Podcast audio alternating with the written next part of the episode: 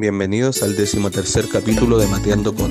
En esta ocasión, Valentina Vega estará mateando con Elizabeth Osorio, exalumna del Colegio San Lorenzo y actual jefa de rama de jóvenes Manquehue, quien nos contará su experiencia de tutoría en trabajo, misiones y en San José. Mucha atención. Hola Eli, ¿cómo estás? Bien, ¿y tú, Vale? ¿Cómo estás? Bien, súper, feliz de estar contigo nuevamente. Igual, mi guachita. ¿Cómo estáis? Bien, súper bien. Qué bueno. Vamos a partir entonces.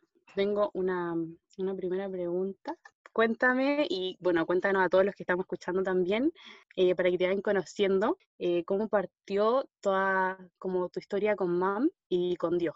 Bueno, yo creo que parte desde el momento que Dios me pensó. En el momento que yo tomé conciencia, yo creo que eso es como parte, como un hito nuevo en parte de mi historia con Dios. eh, y eso siento que fue, mi memoria me ayuda mucho en, con, la, con el trabajo en octavo básico. En San Lorenzo en esa época podíamos participar desde octavo y, y Dios se valió de una instancia muy clave porque mi objetivo era otro y, y Dios se tomó ese espacio como una oportunidad para encantarme y, y fue bien impresionante porque yo estaba como en esa época media ácida con Dios. No sé si le voy a decirle, no creo, porque la pelea que tenía con él, eh, si él no existiera no estaría peleando con nadie. Es como raro ese combate interior. Siento que nació en esa vez que con varios del curso, éramos un grupo grande, y vamos a pasarlo bien. Un objetivo de jóvenes de 13, 14 años, imagínate. Eh, era nuestra oportunidad de dijimos, chao, vamos y vemos qué pasa allá, pero sin ninguna expectativa de misión, de trabajo, ni menos de rezar. Por eso te decía, tenía una relación con Dios como me enojada. Pero nada, pues Dios fue proveyendo de personas como muy clave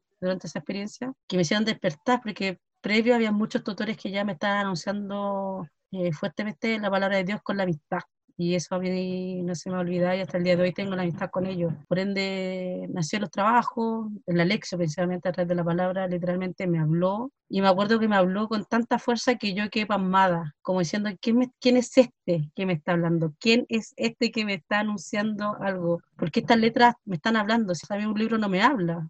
Y ese cuestionamiento me empezó a dar vuelta en la cabeza y me hizo como buscar para lograr entender algo. Pero nada, me, me mantuve siempre conectada al colegio porque ese bichito que va ahí como dándose vuelta, que nada, pues, entró a un grupo Lexio, en primero medio después, pero ahí nació y, y fue muy fuerte. Y eso me hizo ser también muy fiel. Nació una relación y cuando hay relaciones hay que cultivarla, hay que estar y eso yo lo buscaba precisamente en mi comunidad. Oye, ¿y cómo fue esto? Porque tú después fuiste encargada del equipo de servicio en el Colegio San Lorenzo y ahora estás trabajando en Jóvenes Manquehue. ¿Cómo fue esto? Mira, en verdad la tutoría ha sido una escuela conmigo, en verdad una escuela de servicio, porque he ido aprendiendo a anunciar en diferentes aspectos eh, de, la, de lo que ofrece tutoría, y, pero sin embargo siempre estuve en servicio como la escuela, como mi primer amor. Y por lo mismo, solo fueron esos trabajos que ahí me marcaron. A mí generalmente los trabajos me llegaron demasiado, por la lección, por la comunidad de tutores, las misiones con los niños. O sea, yo tengo un hito de haberme encontrado con, conocimos a tres hermanos, promedio uno tenía seis, otro tenía ocho y otro diez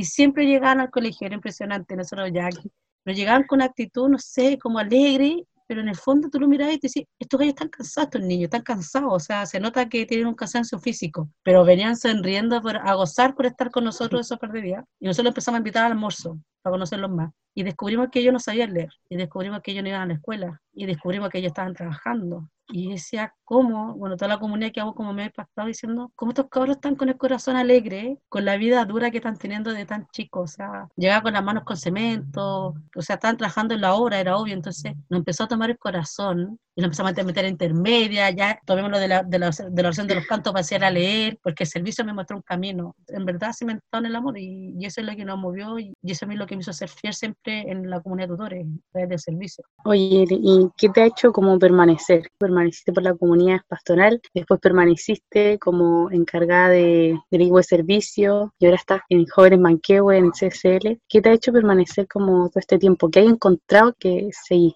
Yo creo que el amor de Dios es tan fuerte que yo creo que es como mi ancla, que no me deja moverme para ningún otro lado. Y que no es malo, no es que no me dé la libertad, sino que me hace estar feliz. El ancla no es que esté mal en el lugar que se encuentre, porque está cumpliendo su rol.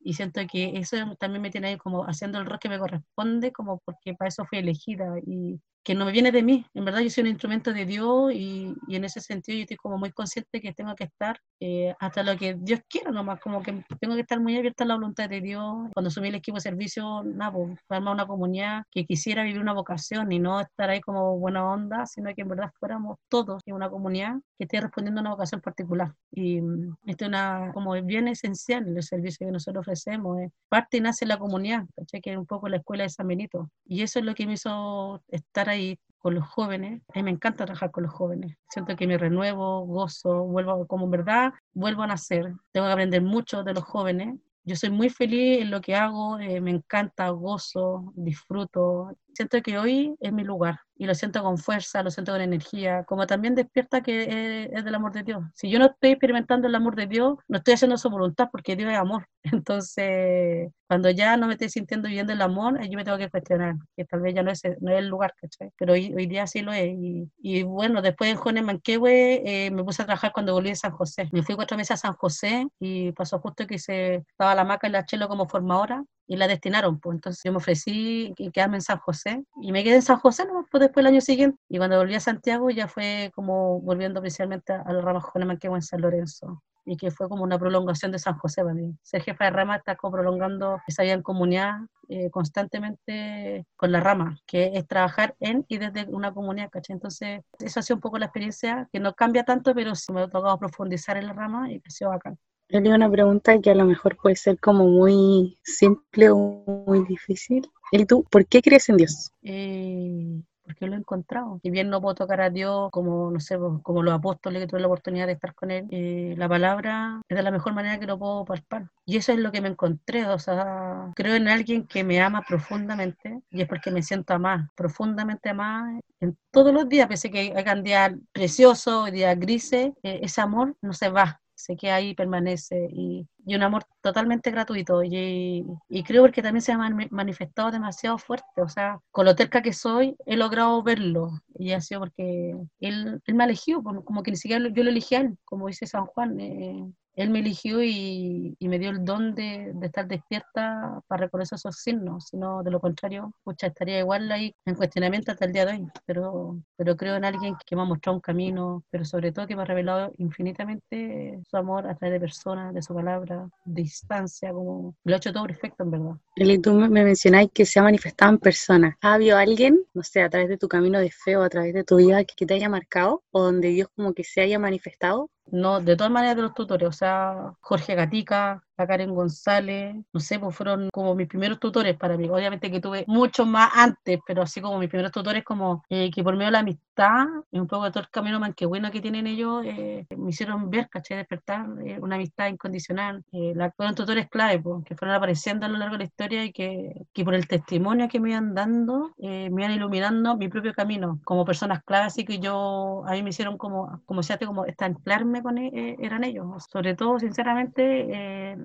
Jorge y Lacari, me acuerdo que eran un dúo que siempre me, acompañaban, pucha, venían a mi casa constantemente y siempre anunciando, nunca fueron palabras de ellos, los trabajos, me acuerdo perfectamente con ellos, eh, rezando, eh, conversaciones personales y una amistad que no se quedó ahí en paredes, en, actividades, sino que una, una, amistad que trasciende y eso, y una amistad totalmente cementada en Cristo. No es la buena onda que cada uno tiene, o por lo simpático que somos, sino en verdad que trasciende porque hay un tercero involucrado en cada una de nuestras relaciones. Oye, Eli, y como esta misma línea, ¿ha habido alguna como manifestación o algún momento donde Dios se te ha revelado en tu vida? o en tu camino de fe? Mira, he tenido un, momento muy clave, en verdad, místico, en verdad. A mí hace tiempo, que un autor que yo no podía olvidar hasta el día de hoy, y, recuerdo con tanto cariño a una persona que era una misión en Chelenco, estaba muy enferma, amiga de los misioneros, es que ella era una misionera más, ¿cachai? Ella era bombera, misionera, la secretaria de la parroquia, era encargada del correo, tesorera del pueblo, ¿verdad?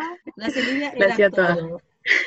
me acuerdo que ya en esas misiones, en el 2012, estábamos no, rezando por ella ya para que Dios, ella estaba enferma y rezando solamente para que Dios se la llevara con mucha paz y que le diera paz a la familia, pero no, no falleció. Entonces, como yo con la Rami Rivera nos quedamos mochileando, eh, le dije, Rami, quedémonos en Guadalajara un par de días porque, para que vamos a rezar los salmos con la Celidia, porque para acompañarla, ya que tenemos la oportunidad de quedarnos, y nos quedamos en la casa parroquial de Guadalajara, alojamos ahí, el padre no estaba, y le hemos rezado todos los días los salmos, con un anuncio de la vida eterna impresionante, ¿vale? Porque si bien yo creía, pero había como el tema de la vida eterna, como que no era un tema que yo lo tenía tan claro y cerrado. Y ella anuncia la vida eterna y dice, ¿cómo anuncia la vida eterna estando a puertas de la muerte? Yo en su lugar estaría cuestionando mm. todo a Dios. Pero ella me miraba y me decía, Eli, por favor, créelo. Y yo, no, si yo te creo, pero obviamente ella sabía que mi corazón estaba en duda, ¿cachai? Estaba con el cuestionamiento. Cuento corto, me pasó algo muy rígido. Que llegando la casa de la Celida y yo me asomo y vio como, o sea, vi una monja. Y yo llamé a la Romina y le dije, Romina, Romina, el padre vino con monja, eh, prepara una once, ¿cachai? Como asustando a la Romina. Me pasé mi rollo preocupada con la Romina, diciendo, pucha, tal padre Porfirio, con las madres de Argentina, tal vez dónde la habrá traído, porque en la región había monjas, pues. Y me quedé como una hora y media haciendo guardia. Y la hija me dice, es que hacía acá tan tarde, ¿por qué no te a descansar? Ah, porque me quiero despedir de tu mamá y está ocupada. No, si mi mamá no está ocupada. Sí, tu mamá está ocupada. Pues si la me dice, no, pava, mi mamá está sola, nosotros estamos acá afuera como cuidando en caso de que necesite algo. Y abre la puerta y efectivamente no había nadie. Yo quedé como diciendo, descansar, ¿qué estoy haciendo? ¿Qué estoy viendo? Y ahí la seriedad me dijo, Yaeli, me dijo, quédate conmigo y echó a la hija.